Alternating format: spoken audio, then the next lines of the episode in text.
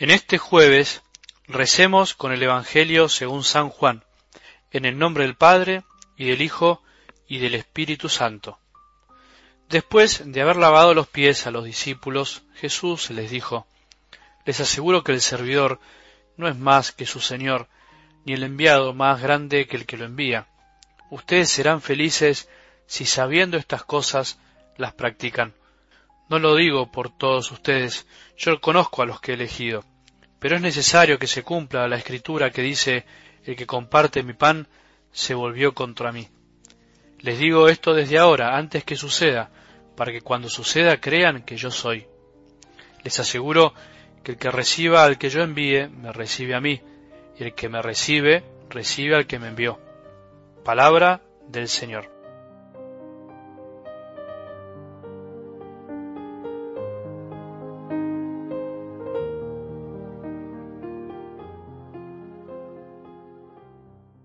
Pastor, que con tus silbos amorosos me despertaste del profundo sueño, dice un lindo himno de nuestra liturgia, y podríamos continuarlo diciendo nosotros, y que al despertarme de ese sueño me ayudaste a reconocerte como mi dueño.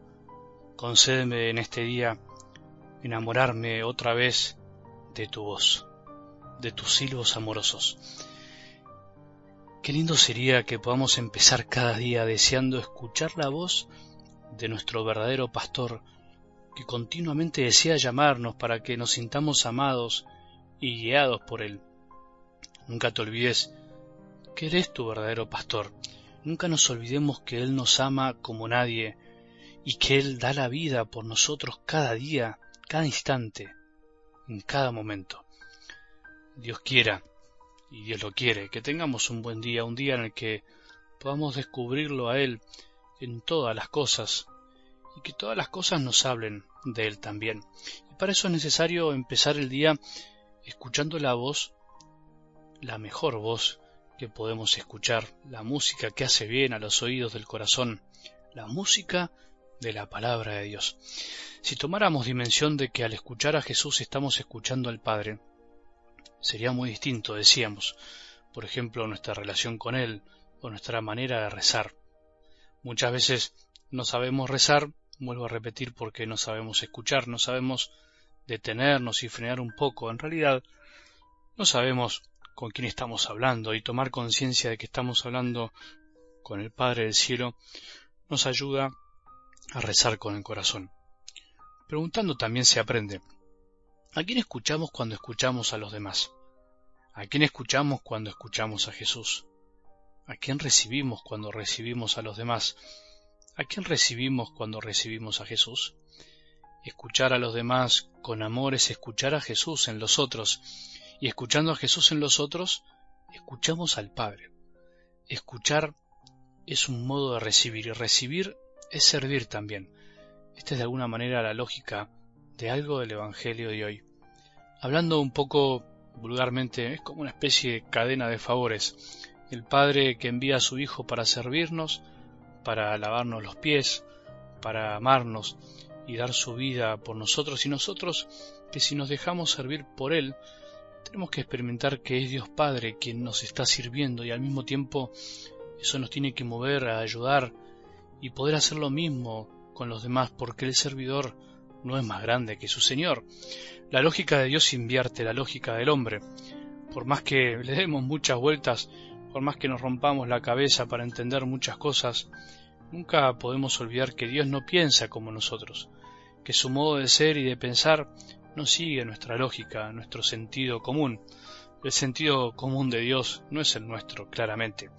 Hay veces que nuestra lógica piensa que aquel que es más grande por estar más acomodado, por estar en un nivel de poder más alto, puede llegar a considerar que los demás tienen que servirlo, o que tiene algún derecho sobre los otros.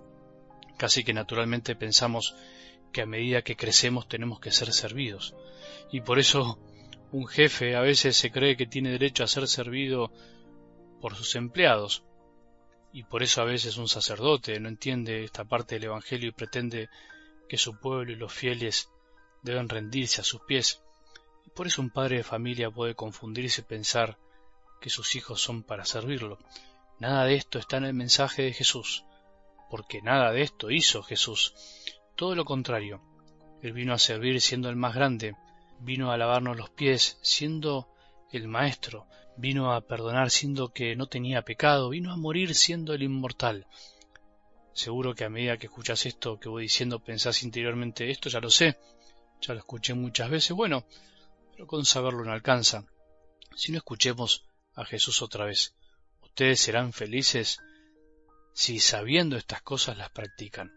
No somos felices por saber cosas buenas, no somos felices por acumular sabiduría para nuestro orgullo y regocijo, no somos felices por aprender nuestra fe y saber explicarla.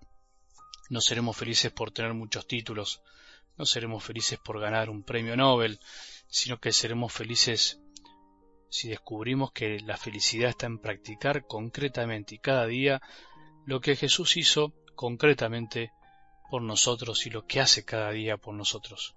Él sigue lavándonos los pies, sigue sirviendo al hombre, sigue sirviéndote a vos y a mí, y a fuerza de amarnos y servirnos, nos va despertando la conciencia para que de una vez por todas nos demos cuenta que tenemos que devolverle el favor con amor, amando y sirviendo a los demás, hoy, sin esperar, sin soñar grandes cosas, en donde nos toque, ahora, en nuestra familia, en nuestro trabajo, en nuestra vida concreta.